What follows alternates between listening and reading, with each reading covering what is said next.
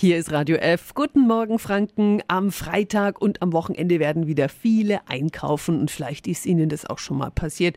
Kurz mal nicht aufgepasst und die Schlagsahne landet auf dem Supermarktboden. Oder wir nehmen beim Vorbeigehen aus Versehen ein Geschirrset mit. Müssen wir den Schaden dann bezahlen? Unser Wikipedia erklärt in dieser Woche alltägliche Supermarktmythen.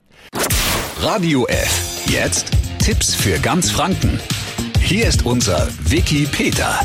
Meine Schwester Tatjana Hallen von der Verbraucherzentrale Bayern ist die Frau für alle Verbraucherrechtsfragen. Guten Morgen. Guten Morgen, Bruderherz. Einmal kurz unvorsichtig und wir haben aus Versehen die Eier fallen lassen. Muss ich im Supermarkt dafür dann aufkommen?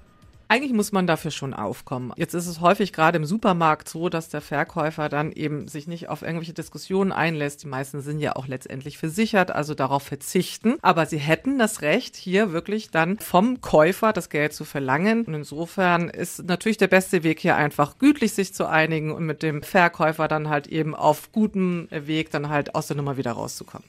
Was, wenn unser Kind versehentlich was kaputt macht im Supermarkt?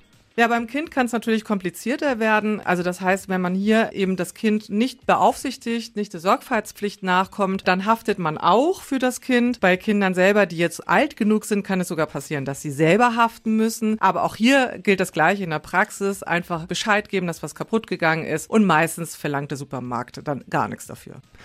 Ehrlich währt also auch hier am längsten. Vielen Dank an Tatjana Hein von der Verbraucherzentrale Bayern. Alle Supermarktmythen dieser Woche, zum Beispiel wie lange der Pfandbon eigentlich gültig ist, finden Sie jederzeit online auf radiof.de.